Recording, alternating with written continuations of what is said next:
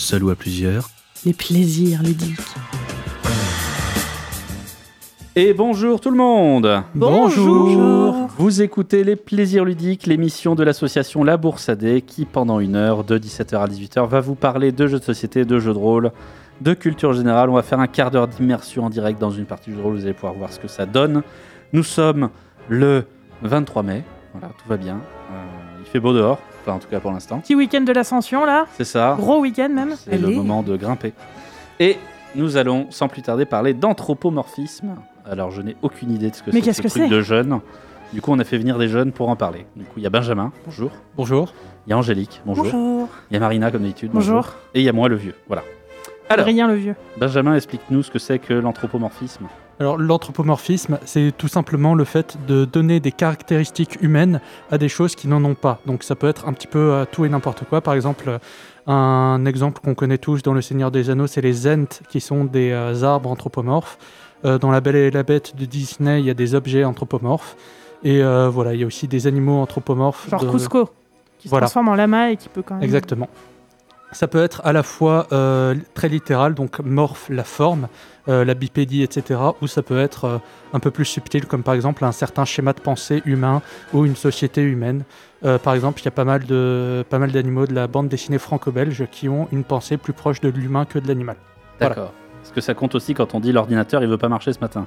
Ça, alors c'est une forme d'anthropomorphisme, mais sans doute la moins intéressante du monde. Merci. voilà, donc ça c'est fait.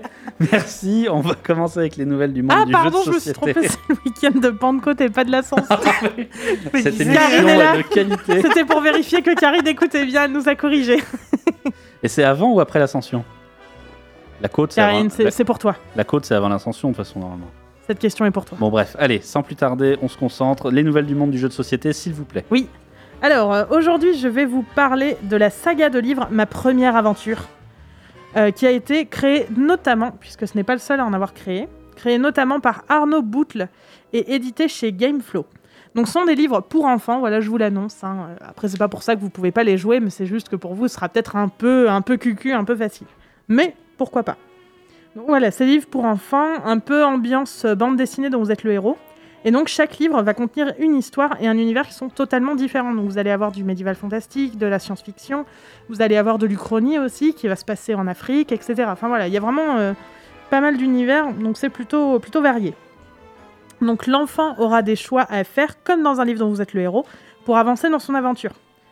Donc en tout, des livres pour l'instant, ma première aventure, il y en a six en tout, dont euh, trois qui ont été faits par euh, Arnaud Boutle. Il y a eu notamment, euh, dans les six, il y a eu notamment Voyage en terre ocre, donc celui qui se passe en Afrique, euh, La découverte de l'Atlantide, Enquête du dragon, etc. etc. Donc les, bon, les thèmes sont assez, euh, assez clairs. Et donc celui qui va nous intéresser aujourd'hui, c'est La Reine de Champfleury. Donc qu'est-ce que ça vous inspire? Ben, un espèce d'endroit où on va faire s'affronter des Pokémon. Euh, de préférence des Pokémon herbes. Du coup. Alors je précise La Reine en deux mots. hein. J'avais compris la reine aussi, la, Ah d'accord. Donc la la, monarque. euh, reine. Oui voilà, merci. Oui, voilà, c'est C'est ça. Mais qu'est-ce que ça vous inspire du coup? Est-ce que ça vous fait penser à quelque chose? Ce serait la maîtresse d'arène. Pokémon de Champfleury. Rien, tu es expulsé de cette émission. Benjamin Angélique? Euh, ben, champ fleuri, je sais pas, il y a, il y a des ch- un champ avec des fleurs. Oui. Non mais oui, oui, oui. Non, Non, mais on c'est s'approche, très hein. littéral. Très bien, bon c'est pas grave. Je, pen- je- je pensais pas qu'il y avait autant de suspense, mais euh, très bien. je, je vous le garde pour un petit peu après du coup. Ah. Donc il, sortira, la reine de, de Champfleury sortira le 28 mai, donc dans 5 jours, hein, c'est très très bientôt en boutique. Et il se joue de 3 à 10 ans et dure environ 15 minutes. Alors 15 minutes avec un adulte, hein, parce que si vous avez un gosse qui sait à peine lire, ça va prendre plus de temps. Mais ça n'empêchera pas de le faire tout seul. Ça lui durera jusqu'au CP à peu près. Tant qu'il apprenne à Le lire. vocabulaire est quand même assez simple et euh, assez clair, hein, donc euh, un enfant qui sait un peu lire peut le faire tout seul. Donc comme dans tous les livres Ma Première Aventure, il va falloir commencer par choisir un personnage qui va gagner en fait au fur et à mesure de son aventure de l'équipement. Donc vous allez l'équiper, tout ça, et puis il va pouvoir faire de plus en plus d'actions. euh. Et donc il y a, il y a, par exemple il y a des actions qu'il pourra faire parce qu'il aura le bon équipement et d'autres qu'il ne pourra pas faire. Donc ça lui mettra, voilà, ça, ça fera un petit peu euh, varier le chemin, faisant que si vous prenez un autre personnage et d'autres équipements, vous pouvez refaire l'aventure et elle sera pas pareille. Du coup, Oula. vous arriverez probablement à la même euh, à la même chose à la fin, mais dans un di- avec un différent chemin. Donc vous avez hiberné pendant de longs mois. Oui, sachez-le. Et maintenant, il est temps de vous réveiller et de quitter le nid pour aller fonder votre propre rue. Puisque oui, vous allez incarner une abeille anthropomorphe. Ah. Oh. Avec des bras et tout, qui va pouvoir tout travailler. euh, Ah. l'abeille On mieux la reine du coup. Voilà, le côté la reine de Champfleury, c'était donc, euh, vous allez donc incarner une abeille. Donc voilà, euh, vous allez devoir créer et développer votre propre colonie d'abeilles. Et donc à partir de là, voilà, il faudra choisir quelle direction vous allez prendre, à qui vous allez parler, euh, de quel matériel vous allez vous équiper, etc. Les livres sont quand même assez jolis, plutôt bien écrits, et c'est vraiment une vraie porte ouverte sur le monde du jeu pour les enfants. Donc euh, je vous conseille fortement de euh, les lire et les faire lire à vos enfants, et donc non seulement ça les entraînera à la lecture, mais en plus ça leur fera des histoires du soir qui sont un peu plus interactives et quelque chose d'un peu mieux que de juste écouter, écouter ce qui se passe. Quoi. Ils Mm. pourront vraiment participer à l'aventure. En plus de ce que j'ai compris, il me semble qu'il y a une fin différente pour chaque personnage. Donc on peut aller chercher chaque fin. Oui, oui, oui, tout à fait. C'est ce que je disais tout à l'heure. Ah pardon. Ça m'a pas l'air grave. adorable. Oui. Merci Marina. On passe aux nouvelles du monde du jeu de rôle. Alors, une fois n'est pas coutume, je vais vous faire une petite euh, revue de presse de l'actualité rôliste. C'est un hommage à Mathias et à Romain qui nous ont quittés maintenant. Mais on retrouvera peut-être un jour. hein. Alors on commence avec le fixe euh, jeu de rôle, le site internet. Vous pourrez retrouver une interview de la Loutre Rôliste, du département des sombres projets et de OBA Édition qui ont plein de projets. Ils nous feront aussi des présentations de jeux, à savoir le scénario pour Alien, le destructeur de monde, le jeu de rôle Vessen, qui est un Esteren scandinave, donc euh, qui sera encore plus effrayant que Esteren. Euh, un atlas des mondes fantastiques, donc c'est un atlas illustré de 18 mondes, et ça a été illustré par 18 euh, graphistes différents. Et en plus, il y a un JDR pour jouer dedans. Donc euh, ça promet. Et enfin Lost London, où on joue les enfants perdus de Peter Pan, donc les vrais, donc ça va être glauque. Et en plus, c'est un jeu de rôle qui a été fait par Batronoban, donc ça va être glauque et dégueulasse. Voilà. Donc euh, si vous aimez les trucs glauques et dégueulasses, euh, c'est parti. Côté Rollis TV, on va avoir des conseils pour gérer les joueurs. J'aime bien cette phrase, gérer les joueurs. Euh, donc comment passer son BAFA, etc. Enfin bon, sans doute. Et il y aura une, une ouverture critique de des explorateurs de Bruine. Donc ça, c'est un jeu dans l'univers de... Évidemment, j'ai mangé le nom. De Vivien Féasson, qui est... euh, Euh, Libreté. merci. Ouverture critique aussi pour les Terres d'Aran et pour le supplément de Donjons et Dragons 5, les Contes du Portail Béant. Et enfin, ils font une petite capsule sur les nouvelles de Jack Vance. Enfin, je vais euh, finir ces, ces news JDR sur euh, ma vraie chronique. Mais je vous ai donné des infos avant. Donc j'ai piqué, j'ai piqué le concept à Cassius Belli. On va appeler ça échec critique et réussite critique. Donc un truc plutôt pas bien et un truc plutôt bien. On va commencer par l'échec critique, hein, je vous vois trépider. Donc échec critique pour Posidonia Édition, euh, voilà, qui a sorti son premier magazine Architeusis et qui fait pas mal parler de lui, mais en mal, euh, à cause de deux choses. Déjà, le, magazine a été financé en financement par- participatif et euh, il est depuis quelques jours disponible en kiosque. Et les gens qui ont financé le magazine l'attendent toujours. Donc on va dire, c'est un peu maladroit. Ah, Et Comment est-ce que ça marche ce genre d'erreur ils n'ont pas envoyé le bon colis à la poste, euh, il faut croire. Euh, et ensuite, euh, l'édito de ce premier numéro, qui du coup est disponible en kiosque et donc qui a été lu, euh, fleurbon la naphtaline et, le, et plane carrément hors sol. On nous parle par exemple du jeu de rôle euh, qui a été tué par Mireille Dumas, euh, des licences étrangères qui dominent le monde du jeu de rôle, euh, du financement participatif qui est dégueulasse. Rappelons que ce magazine a été financé en financement, par- financement participatif. Donc voilà, euh, petite bévue du rédacteur en chef, parce que c'est lui hein, qui est chargé de l'édito. Et c'est dommage, notamment pour tous les rédacteurs qui se sont un peu cassé le tronc à faire du contenu intéressant pour ce magazine. On espère que l'intérieur du magazine n'est pas à la hauteur de l'édito. Réussite critique maintenant pour la Fédération française de jeux de rôle, euh, qui lance en ce moment même son assemblée générale, qui sera jusqu'à début juin. Les votes sont ouverts et vous allez pouvoir, euh, grâce à sa toute nouvelle équipe, euh, avoir très envie de vous intéresser à ce qu'elle fait. Euh, nouveaux membres, transparence, pédagogie. Vraiment, ils ont bien refondé le système. La FFJDR rentre en 2021 euh, les pieds devant à toute vitesse, voire même un peu en avance. Donc jetez un œil à leur forum, ça vaut le coup. Vous allez voir tous les comptes de résultats et surtout tous leurs projets. Parce que notamment dans leurs projets cette année, il va y avoir faire reconnaître le jeu de rôle comme un livre auprès du CNL, donc euh, Centre Ah oui. Euh, bien. créer des délégations régionales pour rester proche des assauts fédérés. Créer aussi un guide sur la maîtrise en jeu de rôle et sur la création de conventions de jeux de rôle. Et enfin, lancer un concours pour les jeux de rôle III, les jeux de rôle, non pas les jeux de rôle rigolos, mais les jeux de rôle innovants, inconnus et inclusifs. Jeu de rôle. Ben oui. Apparemment, faut dire juste jeu de rôle I, mais je préférais faire une blague. Voilà, donc euh, la FFJDR, jetez-y un œil. Ça vaut le coup cette année et j'espère les années suivantes. Voilà pour moi. On va passer au test jeu de société. Marina, tu as un Absolument. jeu pour oui, nous? j'ai un jeu, mais toujours, j'ai toujours un jeu pour vous. Je vais vous présenter aujourd'hui Skulk Hollow. Il se joue à deux et uniquement à deux. Donc il vous faudra trouver une deuxième personne ou euh, potentiellement une deuxième personnalité pour pouvoir le faire. Ah, c'est bon, ça va. Voilà, tout va bien. Et il dure environ 40 minutes, donc ça va, il n'est pas très très long. Donc la légende raconte qu'il y a bien longtemps, des gardiens ont créé le bois de bord. C'est le nom du bois. Bois de D'accord. bord. Donc, Les il le bois de gardiens- bord est-ce qu'au bord de la mer, il y a la côte de port Bon, vas-y. euh, Les gardiens, les gardiens sont décrits comme ceux qui vont botter les fesses d'Adrien. Il D'accord. serait temps et de les chasser du studio. Dans les gardiens sont décrits comme d'immenses animaux féroces et protecteurs de leur création, Ah. donc, à savoir le bois de bord. D'accord. Mais c'était la légende, puisqu'ils ont disparu il y a des centaines d'années, et donc on n'a absolument plus de nouvelles d'eux. Tant mieux. Du coup, entre-temps, qu'est-ce qui s'est passé? Bah, L'évolution a fait un petit peu son œuvre, et euh, il y a une, une magnifique euh, race et, euh, fière et vaillante qui a pris la tête du bois de bord, et non pas du bord de mer. Et donc, cette, cette petite race fière et vaillante, ce sont les renards, qui sont devenus, donc, euh, avec l'évolution, anthropomorphes, et donc qui sont debout, avec leurs vêtements, avec leurs armes, tout ce qu'ils ont forgé, les villes qu'ils ont créées, la petite civilisation, etc. etc. Cependant, il y a un petit grondement qui, qui résonne un petit peu dans le bois de bord depuis quelque temps. Les gardiens sont en train de se réveiller. Ah. Donc évidemment, En même temps, si on en a parlé au début, c'est que euh, ça devait servir, quoi. voilà, c'est ça. Parce que bon, s'ils sont juste là pour la légende, on s'en fout un peu, quoi. Donc voilà, ils sont en train de se réveiller et donc ils ont bien décidé de reprendre leur terre. Ils sont bien décidés à reprendre leur terre et donc ils vont, euh, bah, ils vont essayer de casser, euh, casser du renard. pour dire ça, tout simplement. Ce serait pas une allégorie des chasseurs. Oui, peut-être, oui. Enfin, du coup, c'est eux qui chassent. Enfin, bref. Ouais. Alors, après, remarque des animaux qui chassent des animaux. Enfin, oui, remarque, en fait. Mais bon, bref. Donc, Skull Hollow, c'est un, voilà, c'est un jeu de société comme je les aime, puisqu'il est asymétrique. Je vous en Ah. présente beaucoup, j'adore ça. Qu'est-ce que veut dire un jeu de société asymétrique? Ça veut dire que les joueurs ont une façon différente de jouer et de gagner. Donc, du coup, vous n'allez pas jouer de la même façon. Il y a un joueur qui va incarner l'un des gardiens, qui ressemble donc à un animal géant qui a l'air d'être en pierre et en feuillage. Ambiance Shadows of the Colossus, quoi. Sûrement, je ne connais pas.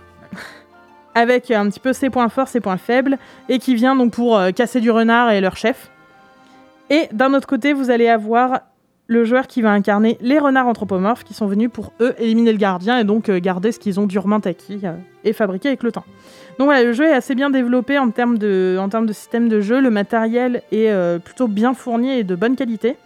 Le couvercle de la boîte, je vous ai mis le visuel sur Twitter, est en fait assez sobre, mais le jeu en lui-même, le matériel, a vraiment beaucoup de, bah, beaucoup de détails, euh, beaucoup de couleurs en fait, donc c'est ça tranche pas mal, mais euh, c'est vraiment travaillé et le jeu est très très chouette, donc je vous le recommande vivement. En gros, c'est de la baston entre animaux, donc euh, voilà, c'est cool. Cool, ok. Et j'imagine que du coup, chaque gardien a ses propres pouvoirs et. euh, Oui, puisqu'il y a plusieurs gardiens différents. Le premier, un peu classique, ressemble à une sorte d'ours en pierre et en feuillage. Euh, et donc, euh, il doit tabasser euh, huit renards et leur chef. Et donc, chaque gardien a un pouvoir un petit peu différent. Il doit toujours casser le chef des renards, mais après, ils ont tous un petit objectif euh, différent. D'accord. Voilà, donc ça, va, ça permet vraiment d'ajouter en plus de la rejouabilité au jeu. Très bien, Marina. Merci. On va faire une première pause musicale. C'est une chanson de José Germain et ça s'appelle Tout le monde veut devenir un cat. A tout de suite sur Radio Pulsar.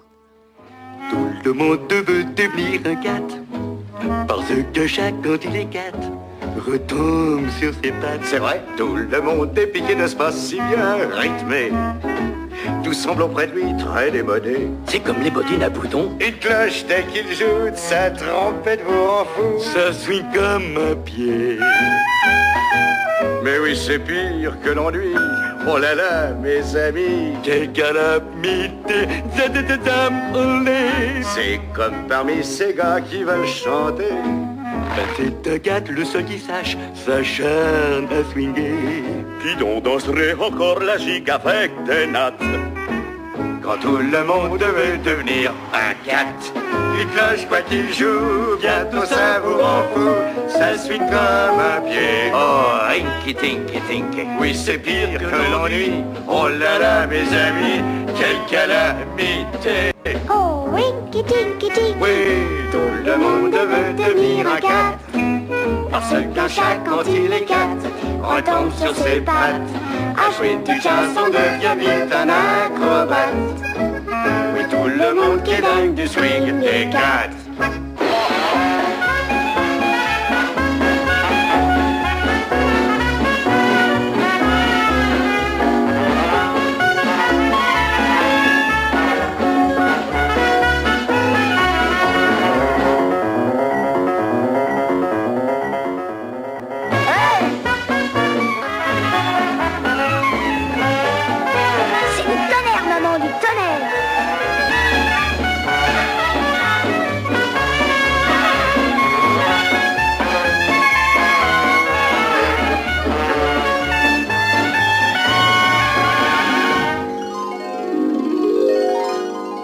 Virgule. Oh oh. Laisse-moi deviner. On est sur le point de franchir une énorme chute d'eau. Ouais, Rocher pointu à la réception. il y a des chances. C'est parti.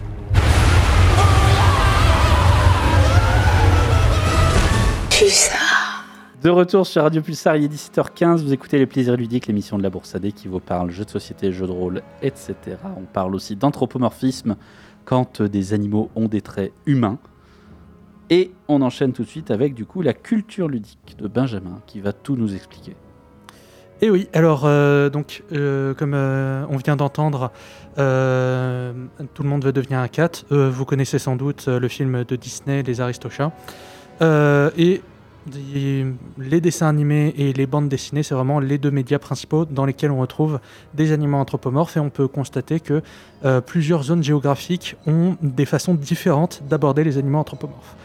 Il y a les États-Unis qui ont donc euh, Disney, les cartoons et autres, et c'est à peu près tout. C'est un petit peu triste quand même parce que on avait euh, une immense. Tu as dit qu'il y a différents pays et tu parles que des États-Unis du coup? Je suis en train de parler des États-Unis. Ah. Laisse-moi le temps, bordel. ne me coupe pas. J'ai déjà suffisamment peu de temps comme ça. Alors, donc il y a les États-Unis par exemple qui ont, euh, comme je disais, c'est un peu triste parce qu'il n'y a pas tant de créativité que ça. Alors qu'au début, il y avait les studios Disney qui ont donné plus ou moins leur im- impulsion au mouvement Fury. Euh, alors, j'aurais pas le temps d'en parler, mais le mouvement Fury, si vous vous demandez ce que c'est, il y a un excellent documentaire sur YouTube qui s'appelle Le Fandom de H. Coyote. Il fait à peu près 1h30. Il est entièrement disponible avec des sous-titres français. Donc euh, voilà, si ça vous intéresse, euh, si jamais vous vous êtes demandé, tiens, mais pourquoi est-ce que cette personne dans mon serveur Discord ou dans Twitter a une image de profil avec un chien qui se tient debout? Il y a la réponse dedans. Voilà, donc ça c'est pour les États-Unis. Euh, malheureusement, peu de choses intéressantes à moins qu'on se penche sur les webcomics. Et les webcomics, ils ont deux problèmes majeurs. Déjà en termes de qualité, on passe du sommet de l'Everest au tréfonds des Mariannes sans trop de transition. Et on passe sans en trop de transition non plus à des trucs tout public et à des trucs 18+. Donc je vais éviter Ah. de me lancer là-dedans. On va partir en Europe, parce qu'en Europe, on gère. Pourquoi on gère? Eh bien pour plusieurs raisons, mais il y en a une qui est principale, c'est tout simplement La Fontaine qui pèse dans le game de- d'une façon de- que vous pouvez même pas imaginer. C'est-à-dire qu'il est arrivé, il a posé les animaux anthropomorphes et il a dit voilà tout ce qu'on peut faire avec. Et encore Ah aujourd'hui, oui, le mec des fables. le mec des fables, oui, voilà. C'est vrai qu'il y en a fait énormément bah, où ils utilisent que- tout le temps des animaux qui sont chez eux et tout ça. C'est ça. Et du coup, euh, ça, ça a permis euh, une véritable, euh, un véritable vivier créatif. En France, il y a un nombre incroyable de bandes dessinées avec des animaux anthropomorphes dedans, de qualité variable, mais il y en a une qui est très très bien, c'est Deux Capés de Crocs. Alors, Deux Capés de Crocs, on suit les aventures de deux compadres, euh, un renard nommé euh, Armand Reynald de Maupertuis et un loup nommé... euh, alors, Don Lope de la Vega Lobo 600 grains. Il faudra nous l'écrire. hein. Il était, il est espagnol. Donc Armand et Don. Voilà. Armand et Don. Euh, qui, ça commence à Venise et c'est très très référentiel parce que ça commence déjà sur une représentation de l'avare de Molière qui enchaîne sur euh, une troupe de saltimbanques qui interprète justement l'une des fables euh, de La Fontaine. Et il y a énormément de références à la littérature, au théâtre et à la poésie française. C'est vraiment excellent. Je lisais ça quand j'ai commencé fin école primaire, début collège et j'avais des notes de français assez élevées malgré le fait que je foutais rien en classe. Voilà, Ah là là, tout un personnage qui s'est forgé euh, tout un à personnage. travers des années.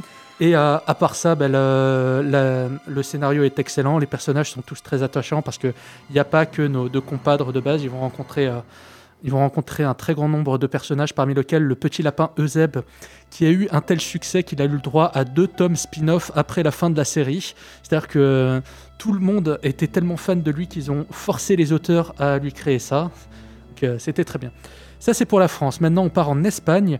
Euh, L'Espagne, on n'en parle pas forcément en termes de BD et c'est un peu malheureux. Parce qu'ils ont créé l'une des meilleures BD de ces dix dernières années, voire même de tous les temps, à savoir Black Sad. Black Sad, Ah. c'est un monument de la bande dessinée. Vous en avez forcément déjà entendu parler si vous vous intéressez aux médias. Euh, pour vous expliquer rapidement, ça parle de John Blacksad, détective privé dans les États-Unis des années 50. C'est euh, un genre qui emprunte beaucoup au polar et au roman noir. Et j'en parlerai un petit peu plus dans la chronique JDR parce que euh, il a connu une adaptation JDR, ce- cette excellente série de BD, euh, qui est gérée en France par la Loutre Rôliste dont on vient de parler. Qui elle aussi est une créature anthropomorphe. Coïncidence? Oui. D'accord. Voilà. Donc, euh, c'est alors c'est pas tout pour l'Europe, mais j'ai dû faire un choix parce qu'on va partir au Japon. Alors au Japon, je pourrais vous parler de plein de trucs. Je pourrais vous parler des kemonos, des yokai, des kami. C'est un mensonge, je ne pourrais pas vous en parler. J'ai aucune culture japonaise, mais ce dont je vais vous parler, c'est Beastars. Beastars, c'est génial. Beastars, c'est super. Pourquoi c'est super? Pour plusieurs raisons. Déjà, qu'est-ce que c'est Beastars? Eh bien, Beastars se passe dans l'Institut Cheriton, qui est un collège-lycée euh, avec internat, où des carnivores et des herbivores doivent apprendre à coexister. Si vous vous êtes déjà posé la question en regardant Zootopie, euh, mais dis donc comment est-ce que les lions font pour bouffer sans commettre du cannibalisme? La réponse est dans Beastars. Ils peuvent pas. Ils font du cannibalisme. Sauf que bah, c'est un crime. Du coup, comment est-ce qu'on fait? Eh bien, la réponse est dans Beastars. C'est vraiment excellent. Ça fait quelque chose dans le world building que j'adore. C'est-à-dire que plutôt que de nous présenter le monde euh, sous des grands aspects en nous balançant à la gueule euh, 10 milliards de, de références et euh, 10 milliards d'années d'histoire, comme le font malheureusement trop de tomes 1 de bande dessinée, ça prend quelques personnages qui sont très quotidiens, très standards, et ça nous présente comment le monde fonctionne pour eux. Qu'est-ce qui, euh, Ah. dans ces grands axes que tout le- dont tout le monde parle, ben, pour eux, qu'est-ce que ça implique? Parce que c'est très bien de savoir, euh, d'avoir les lignées droits sur euh, 3 milliards de générations, mais qu'est-ce que ça implique pour le, le Pégu du coin? Ben là, en l'occurrence- tel qui est pas mal. c'est ça. Là, là, en l'occurrence, le Pégu du Quinouin s'appelle euh, Legoshi. C'est un loup gris et il est éclairagiste au club de théâtre. Donc voilà, très standard, très, euh, très petit. Et on découvre le monde à travers ses yeux. D'accord, merci. Tu as fait le tour pour la culture ludique du coup? J'ai fait le tour pour, la culture, lu- pour la culture ludique du coup. Moi, ça m'a fait penser aussi à Usagi Yojimbo. Euh, Oui. Voilà. Alors, qui, qui a été adapté en, en jeu de rôle, mais par une maison d'édition qui est pas géniale. Donc, euh, Ah ouais, d'accord. Ouais. on n'en parlera pas plus dans ce cas-là. Merci. Euh, on enchaîne avec la chronique jeu de rôle et du coup, tu vas nous reparler de Black Sad, c'est ça? Exactement, parce que Bla- Black Sad, c'est génial. Oui. Oui, alors il y a aussi, y a, ça aborde l'une des raisons pour lesquelles Black Sad est euh, très populaire, c'est que ça aborde plusieurs thèmes euh, d'une façon très subtile. C'est-à-dire que plutôt que de faire comme euh, les, BD dont j'ai déjà parlé, à savoir qui euh, qui, vous balancent euh, tous leurs thèmes d'un coup. Ah, Il y, a de- la nécromancie, il y a de la tyrannie, il y y a du petit peuple, machin. Ça prend un thème et ça le développe sur tout un album en nous présentant comment est-ce que ce thème agit sur plusieurs personnages, comment est-ce que les personnages réagissent au thème, etc. Par exemple, le premier album de Black Sad parle de l'impunité des puissants. Et on voit comment est-ce que ça agit sur la morale de Black Sad, quel questionnement il va se poser et comment il va les résoudre. Le deuxième thème euh, parle du racisme et le troisième thème du péril communiste, etc. etc. Euh, Ah oui. ça, ça parle de beaucoup, beaucoup de choses. Le, le JDR est très bien. J'avais un petit peu peur parce que les bandes dessinées qui se basent sur euh, un seul personnage, c'est assez difficile de les adapter en JDR. Mais le, JDR gère ça de façon très bien, tout simplement en donnant une liberté quasi totale aux joueurs. Il y a quatre caractéristiques qui sont toutes assez modulables, assez modifiables. On peut mettre plus ou moins ce qu'on veut dedans. Pas de limite d'espèce, pas de limite de classe. Donc c'est très modulable. Vous pouvez faire un petit peu ce que vous voulez, ce qui évite d'avoir euh, bah, John Blacksad et ses comparses. Euh, vous avez vraiment une équipe complète de PJ. Mais c'est peut-être aussi la force de la BD, parce qu'il me semble au final que John Blacksad n'est pas tant acteur que témoin de ce qui se passe, d'une certaine façon. C'est vrai, mais euh, il, il reste quand même euh, acteur de. Bien sûr, il agit, mais oui. il nous sert aussi de, de loupe, on va dire. C'est ça. Et euh, du coup, le, le jeu de rôle fait ça très bien. Ok. Et je vais vous parler d'un deuxième jeu de rôle. Et cette fois-ci, pour ce jeu de rôle, je vous emmène en Italie. Et si je vous parle d'Italie, vous pensez à des trucs un peu classe, Euh, les peintres, l'architecture, la Renaissance italienne, Voilà. euh, les pizzas, les spaghettis. Les, les gnocchis, les lasagnes, Non, non, la, glace, la glace, la glace, la glace. Non, merci Maxwell, mais je vais prendre la suite. Donc oui, en effet, euh, la Renaissance italienne, oui, dont on parlait, euh, c'est une, euh, c'est une période euh, qui prend place au début de l'époque moderne, juste après le Moyen Âge. Euh, pour vous poser les bases, très vite fait, euh, l'Europe vient de débarquer en Amérique et euh, n'a pas encore commencé à génocider, mais ça va pas tarder. D'accord. Euh, la- en Europe, euh, la, la chrétienté devient euh, encore plus violente avec euh, notamment la- le renfort du, de l'Inquisition qui, va prendre encore plus de pouvoir. Et c'est dans ce cadre-là que se passe Historia, qui est un jeu de rôle donc italien qui de base était un concept artbook. Donc euh, les illustrations sont absolument magnifiques. Un peu comme Tales from the Loop, du coup. Euh, je ne connais pas Tales from the D'accord. C'était des illustrations aussi, départ. D'accord. Vas-y. Et, euh, et ça prend place sur le continent de Vesteria. Alors ça prend comme système le système Donjons et Dragons 5, ce qui est plutôt un bon choix parce que du coup ça leur permet de se concentrer uniquement sur la création de l'univers qui est extrêmement solide. Mais cet univers, lequel est-il? Dans le continent de Vesteria, il y a trois nations. La nation la plus à l'est, qui borde le désert blanc, est le Saint-Empire. C'est le siège de l'église des eaux. O-O-S, pas O-E-A-U, je te vois venir Adrien. Non, euh, Alors pourquoi l'église des eaux OS Tout simplement parce que c'est euh, l'église qui possède les ossements et les restes des martyrs et des saints euh, dont on raconte qu'ils avaient des pouvoirs divins. C'est la dernière trace qu'on a sur Terre de pouvoir divin. Donc c'est tout ce qui fait la force de l'église des eaux. À l'ouest, bordé par la mer, on a la Confédération des cités libres, qui abrite en gros tout ce que euh, Vesteria possède d'alchimistes, de mages, d'explorateurs, de scientifiques et autres. Euh, c'est une, euh, c'est une nation qui est en conflit constant avec le Saint-Empire mhm. pour le contrôle de la troisième nation, la Fosse Verte, qui se trouve au milieu des deux et qui est plus ou moins un, qui est plus un champ de bataille qu'une vraie nation. D'accord. Et on joue quoi, du coup, dans ce jeu? Des animaux, euh, vous pouvez, il y a de nouvelles classes, il y a des mages, il y a des alchimistes, il y a un petit peu de tout, et il y a des armes à feu de la Renaissance qui sont euh, historiquement précises. Donc ça c'est très cool. Ok. Très bien. Ben, merci. Euh, on va enchaîner. On va passer au quiz. On a des questions pour nous, je crois, Angélique. Exactement. Je suis prêt. On va commencer avec une question euh, euh, assez simple. Est-ce que l'un d'entre vous saurait me donner l'étymologie du mot anthropomorphe? Benjamin. Oui. Ça, ça vient des mots grecs anthropo qui signifie euh, humain et morphe qui signifie forme ou euh, modification. Exactement. Waouh. T'as- Tu t'es. Il a dégainé, incroyable. Les questions avant tout le monde, oui. T'as lu la page Wikipédia avant de venir.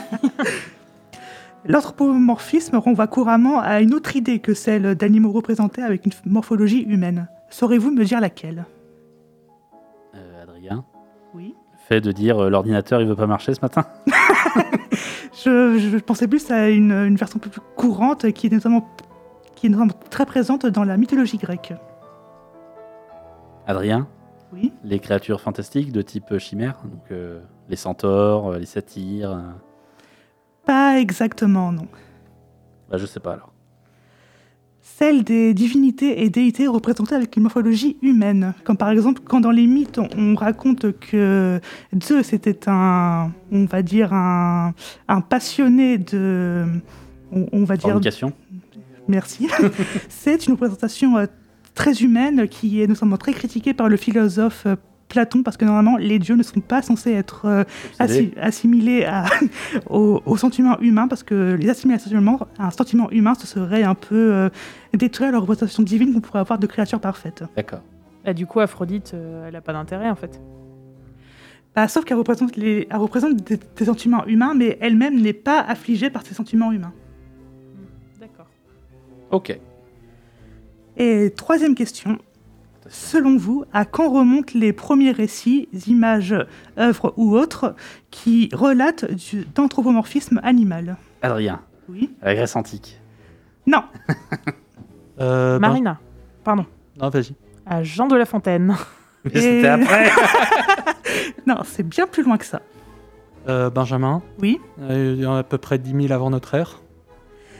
Eh bien, c'est toi le plus proche, euh, parce que déjà, en effet, à, la préhistoire, les, les, les hommes et les, et, les femmes avaient pour habitude de peindre sur, les murailles des, eh bien, des corps humains vêtus, enfin pas vêtus, mais plutôt euh, euh, avec une tête euh, d'animal qui suivaient généralement des rites et des rituels pour favoriser soit la chasse, soit, ou soit la fertilité, ou soit d'autres choses qui étaient nécessaires à leur survie. Euh, apparemment, le- la représentation la plus ancienne qui existerait remonterait à 40 000 années euh, avant, bah, avant notre ère, avec un, un homme représenté avec une tête de lion. D'accord. Ok. Merci. Je vous en prie. Est-ce qu'il y avait encore d'autres questions? Non. Aïe aïe aïe. Oh là là. On a fait une réponse chacun, non C'est ça? Ah non. Ah non non, non, moi j'ai dit Jean de la Fontaine. euh. Donc ça fait deux points pour Benjamin, un point pour moi, c'est ça? Euh, techniquement, Benjamin était le plus proche, mais il a quand même eu tort. Oh oh là là là là, il n'y a pas de cadeau qui est fait. Sans pitié, très bien, c'est noté. Aucun cadeau n'est On fait transmettra les scores. Merci Angélique pour se remettre de tout ça. On va faire une nouvelle pause musicale. Il est 17h30. On se retrouve bientôt sur Radio Pulsar. Après cette chanson de Pepper Coyote qui s'appelle Kitty. A tout de suite. My eyes are closing, I can't hear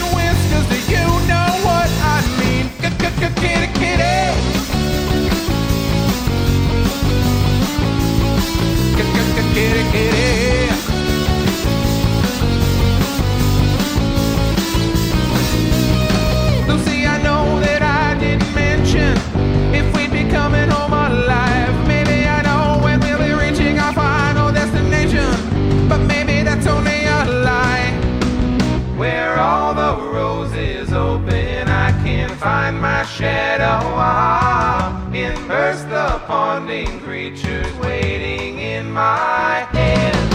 Hey, my eyes are closing, I can't hear the music, so let's not make another mistake.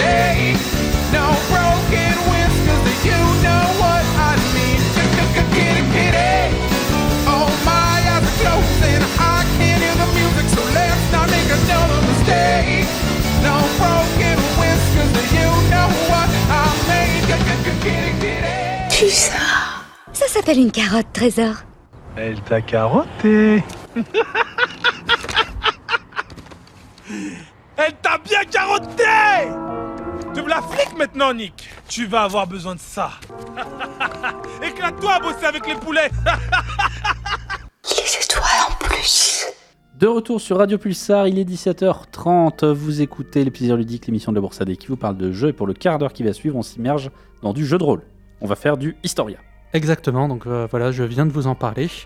Euh, en l'occurrence, nous, euh, nous allons suivre un trio d'aventuriers avec deux personnages qui sont autour de la table. Nous avons la louve Julia Garbo et le lynx Bertoldo Costa. Je vous laisse présenter vos personnages si vous le souhaitez.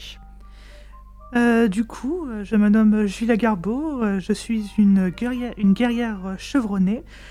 Et du coup, bah, comme l'a présenté un peu Benjamin, je suis une louve anthropomorphe.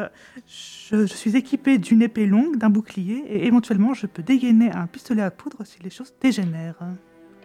Eh Bien moi, je suis Bertoldo Costa. Je suis un très célèbre aventurier de la région. J'ai déjà découvert des dizaines d'ossements divins, bien sûr. Et ça ne fait commencer. Euh, C'est un mensonge, bien entendu. Alors, vous avez des preuves? Oui. Et justement, ces preuves sont fournies par euh, Nichi Savino, qui est euh, une chienne qui vous accompagne. C'est une, euh, c'est une marchande assez connue du nord de la Confédération parce qu'elle a pour habitude de partir en expédition dans la fosse verte, qui est un endroit où peu de gens osent s'aventurer. Et elle revient souvent avec des, euh, des trésors enfouis et, et oubliés qui, qui font sa richesse et sa renommée. C'est euh, cette renommée et cette richesse qui vous ont euh, convaincu de, de la suivre, ainsi Oui. que euh, la grosse avance qu'elle a faite sur votre salaire. Tout à fait. Elle ne vous a pas dit précisément ce, ce qu'elle recherchait, mais vous êtes au nord de la fosse verte, dans, au pied de la chaîne de montagnes qu'on appelle l'épine. On l'appelle ainsi parce que ce sont des montagnes qui sont très abruptes, très difficiles à escalader et à traverser, remplies de rochers pointus, de falaises escarpées. C'est donc un lieu particulièrement inhospitalier. Euh, vous n'êtes pas sûr de ce qu'elle recherche, mais elle a l'air convaincue que cela changera la face du monde. Vous êtes au pied d'une montagne, euh, vous y avez fait escale pour la nuit, car vous, vous y êtes arrivé le soir et vous avez décidé de ne pas franchir une montagne inconnue euh, en pleine nuit. Et vous êtes en train de vous réveiller, vous commencez à, à lever le camp, il est le petit matin. Est-ce que vous faites quelque chose de particulier? Je pense que je fais un petit tour de ronde pour voir s'il n'y a pas de choses anormales euh, à noter. Très bien, tu peux me faire un jet de perception si tu le souhaites. 19. 19, très bien. Donc euh, tu, es, tu es une louve, tu as l'odorat euh, assez fin, tu, tu, tu te balades la truffe au vent très littéralement, hein, et euh, tu, tu captes oui des odeurs, les odeurs d'humus parce qu'il y avait un petit ruisseau à côté, donc il y a un peu de terre humide, quelques insectes, quelques oiseaux dans les branchages, mais rien en particulier qui pourrait vous menacer. Même rien en particulier tout court. Eh bien, puisque nous nous apprêtons à partir, je m'en vais euh, commencer à peut-être euh, guider le groupe. Si euh, Nietzsche a une direction à me donner, je m'arrangerai pour trouver le chemin le moins escarpé et le moins dangereux. Alors elle souhaite traverser la montagne. C'est une montagne que tu ne connais pas, que tu n'as jamais traversée car l'épine est beaucoup trop dangereuse pour la traverser sans raison. Et elle semble convaincue que derrière cette montagne particu- en particulier, la, celle au pied de laquelle vous vous trouvez, euh, il y a quelque chose euh, d'incroyable. Eh bien, c'est parti alors. Très je m'en vais guider le groupe. Très bien.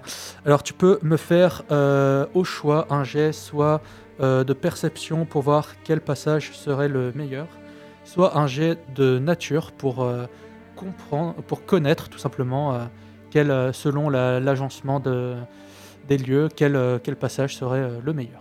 Très bien, eh bien, nous sommes en montagne, j'imagine? Nous sommes en montagne. Ça tombe bien, c'est mon terrain préféré. Quelle chance. Euh, oui, je vais donc utiliser euh, mon sens pratique et donc je m'en vais m'engager directement. Je vais faire un test de perception pour trouver un chemin peu escarpé. Je marcherai un peu en avant du groupe, évidemment, hein, car euh, s'il y a des problèmes, il vaut mieux que je sois euh, le seul à tomber, euh, bien que je me rattrape pas. Alors, je fais donc un, dé, un jet de dé avec avantage, je lance 2 dés 20. Exact. J'ai un 8 et un 17, je vais conserver le 17 pour un total de 23 sur mon test. de perception. 23, c'est une, c'est une excellente réussite. En effet, tes, tes yeux de lynx euh, analysent parfaitement cette, euh, cette, euh, cet environnement auquel tu es euh, habitué euh, depuis ta plus tendre enfance. En tant que lynx, tu as grandi dans les montagnes rudes et enneigées euh, de la Confédération. Mon père était bûcheron, ma mère était bergère. Oui, voilà. Euh, celles- Celles-là sont un peu moins enneigées, mais elles sont un peu plus rudes. Et tu, euh, remarques euh, que plusieurs chemins s'offrent à vous. Aucun, malheureusement, ne permettrait de juste faire une randonnée à travers la montagne. Il y en a un où vous seriez obligé d'escalader sur une certaine distance et tu penses que malheureusement vous n'avez pas assez de cordes pour vous assurer de haut en bas, donc il faudra à un moment escalader sans corde. Et un autre traverse du faux plat jusqu'à en haut de la montagne. Donc c'est pas de l'escalade, mais euh, vous, vous, allez, vous allez vraiment en baver si vous, si vous passez par là. Euh, tu penses que ta, ta camarade Julia, étant une, une louve et une, une soldate confirmée, elle n'aura aucun problème. Et euh, c'est c'est à peine si, si elle soufflera un peu plus fort en haut qu'en bas. Par contre, euh, tu ne connais pas euh, l'endurance de Nietzsche Savino et tu te doutes qu'en tant que marchande, n'a pas l'habitude de ce genre de péripéties. Eh bien, écoutez-moi, Signorina euh, Navino, euh, nous avons le choix. Soit ce sera de l'escalade, soit ce sera de la, du marathon. Comment vous sentez-vous de vos pattes Euh, Préférez-vous les côtes pentues ou les longues marches? Je, je m'en remets à votre jugement, noble aventurier. Eh bien, très bien, dans ce cas-là, ce sera une tentative euh, euh, d'escalade. Voilà, c'est parti. faut savoir vivre dangereusement. Vous vous retrouvez au, au pied de cette falaise. Euh, comment est-ce que vous vous euh, organisez? Comment vous préparez-vous à, à cette escalade qui risque d'être périlleuse? Il y, il y en a pour un petit, un petit moment. Eh Bien, je propose à notre chère Julia de passer devant, Je vais tenter Ah. de. Placer euh, l'assurance avec la corde. Je serai au milieu afin de retenir les éventuelles personnes qui tomberaient, euh, grâce à mon talent bien sûr. Et évidemment, notre cher Nietzsche fermera la marche, ce qui est la posture la moins compliquée. Très bien. Et surtout, quand vous escaladez, essayez de reprendre les mêmes euh, appuis que moi je prends. Je saurai reconnaître ceux qui sont suffisamment solides. Très bien. Euh, ça va être. euh, quelle, euh, sous quelle compétence souhaites-tu euh, souhaites-tu jeter Laquelle te paraît euh, la plus adaptée à cette, euh, cette escalade? Je pensais à athléti- athlétisme. Très bien, donc tu vas utiliser de ta force, ta force louve pour, pour escalader cette, cette façade. C'est un joli 22. Un 22, eh bien c'est très bien, tu réussis sans problème à te hisser à la force de tes pattes jusqu'à jusqu'à une corniche, et lorsque tu te retournes, tu vois donc Bertoldo et Nietzsche en train d'escalader. Comment est-ce que tu comptes euh, aborder cette escalade, Bertoldo? Eh bien, puisque nous avons maintenant une corde pour nous assurer, je m'en vais suivre le chemin de cette corde ainsi que euh, les conseils que nous a donnés euh, cette chère Julia. Je vais donc suivre ses traces, même si je pense que pour ma part, je vais moins faire usage de ma puissance brute et un peu plus de ma faculté à me déplacer avec fluidité le long de cette paroi rocheuse. Très bien. Alors tu es assuré, donc tu ne risques pas de tomber. Je te demanderai quand même de me faire un test, s'il te plaît, euh, d'agilité avec acrobatie, si tu l'as. Très bien, c'est possible. Alors, Afin de voir si tu ralentis ou pas ta compagnonne. je fais 22. Tu ne la ralentis pas. du tout. Et euh, tu, tu manœuvres à travers ces roches de manière experte. Nietzsche va faire à présent son test d'agilité pour voir s'il réussit à suivre euh, votre, euh, votre fougue aventurière. Comme je suis en haut, je m'assure euh, de bien me caler pour euh, tenir la corde au cas où elle tomberait. Ou elle perdrait prise. Eh Bien, tu vas en avoir besoin parce que alors J'ai bien fait. Mon instinct supérieur euh, d'aventurière. alors que euh, alors qu'elle euh, alors qu'elle pose une patte sur euh, l'une de ses prises, elle glisse visiblement. Elle avait mal vu la prise, donc euh, tu la rattrapes au dernier moment. Mais maintenant, votre votre commanditrice est en train de, pendre dans le vide, risquant de tomber à sa perte. Eh bien, je pense que nous pourrions dans ce cas-là plutôt lui proposer de se rattraper sur les parois et de pousser sur ses jambes, cependant que nous deux nous tirerons sur la corde pour la hisser tel un, tel un jambon, quoi. Tant qu'elle s'accroche bien à la corde par précaution, je pense qu'il n'y a pas de risque. Bah, J'imagine qu'elle s'est attachée de toute façon. Oui, évidemment. Vous êtes encore des oui. Très bien, ça. Eh bien, euh, la personne parmi vous deux qui le souhaite peut donc me faire un jet de force brute. Allez-y, euh, ma chère Julia, j'ai toute confiance en vous, je vous soutiens. Au moins, vous savez où placer votre talent, Voilà, n'est-ce pas je, fais, euh, je vais faire le soutien moral et oh, is Oh, coup, is force brute 19. Eh bien, la, la force brute d'une louve euh, est une force qu'il faut reconnaître. Euh, tu hisses sans problème euh, la chienne jusqu'à la corniche. Euh, ayant pris connaissance des dangers que représente cette façade, vous escaladez le reste sans trop de problèmes et vous atteignez, euh, vous atteignez le sommet. Devant vous, Observez, nulle autre personne n'a jamais posé les yeux sur cette région, j'en suis sûr. Eh bien, en Bien effet, sûr. parce que tu, vous n'avez absolument aucun souvenir de d'une telle vision qui même qui vous a été décrite. Devant vous s'étend une, euh, une plaine remplie d'ossements et de squelettes d'une taille gigantesque. Ah. Vous n'avez aucune idée et vous n'osez même pas imaginer la taille des animaux à qui euh, de- que possédaient euh, ces ossements lorsqu'ils étaient vivants. Vous n'avez rien vu de tel. Vous ne savez, votre esprit n'arrive même pas à comprendre ce qui se passe devant vous. Et vous allez donc me faire, s'il vous plaît, un jet de sauvegarde de sagesse. Tout à fait. Euh, du coup, c'est simplement. Simplement euh, un test de sagesse. Un test de sagesse. C'est un 12. C'est un 12. petit 8. Un, pardon? Un petit 8. 8 8, 8, un Ouais. petit 8. D'accord. Euh, vous échouez formidablement tous les deux. Incroyable. Euh, vous observez euh, du coin de votre œil euh, qu'il y a quelques ossements près de vous. Et euh, vous observez une, ce qui ressemble à une corne de rhinocéros, mais elle est gigantesque, elle fait peut-être 30-40 cm. Le rhinocéros qui la possédait devait être gigantesque. Quelle catastrophe. Voyez-vous, ces trucs sont tellement grands qu'on pourra jamais les ramener, personne ne nous croira, on sera jamais riche. Eh bien, en disant ça, tu te retrouves à saisir euh, cette, euh, cette corne. Ouais. Et alors que tu la saisis, tu vois des nuages. Et d'un coup, tu n'es plus dans la montagne. Tu es entouré d'une forêt luxuriante que tu n'as jamais vue. Tu regardes vers le ciel et tu vois le soleil qui paraît si près qu'il semble prêt à engloutir l'horizon de ses flammes. Tu te retrouves d'un coup projeté vers le ciel. Pendant un instant, tu vois Géa, ton monde, comme le magnifique globe qu'il est, d'une perspective que tu n'imaginais même pas jusqu'à présent. Puis euh, tu redescends, et la forêt est maintenant un champ de bataille qui balafre le monde comme une plaie. Autour de toi, la mort, la désolation, les eaux, et une puissance incommensurable. Puis une lumière t'éblouit, et lorsque tu rouvres les yeux, tu es de retour dans la montagne, et tu entends Nietzsche, bouche bée devant ce spectacle, simplement dire L'Ossarium. C'est la fin de cette immersion. J'espère qu'elle vous aura plu. C'était Mais oui. sympathique. Euh, on va arriver sur la fin de l'émission. On se quitte bientôt, mais avant ça, on écoute l'agenda.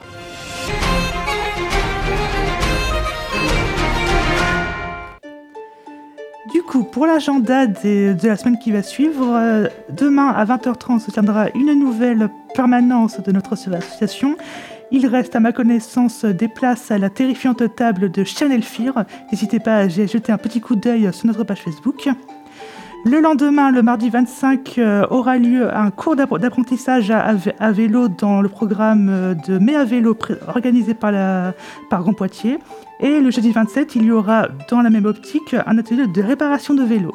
Et N'hésitez pas à aiguiser votre curiosité et à y faire un petit tour. Et enfin, le week-end prochain aura lieu la fête des mères. Euh, Du coup, n'hésitez pas au, au minimum à passer un petit coup de fil à votre maman. Je suis sûre que ça lui fera très plaisir. Dans tous les cas, nous nous retrouvons le 6 juin pour une nouvelle session des plaisirs ludiques sur le thème des ombres. Bonne fin de Oh. week-end à tous. C'est trop mignon. Merci beaucoup Salut. Angélique. On arrive à la fin de cette émission. On va vous souhaiter un bon dimanche, une bonne soirée, euh, une bonne semaine, deux bonnes semaines même, hein, parce qu'on se revient dans deux semaines. Et puis, ben, au revoir. Au revoir. revoir.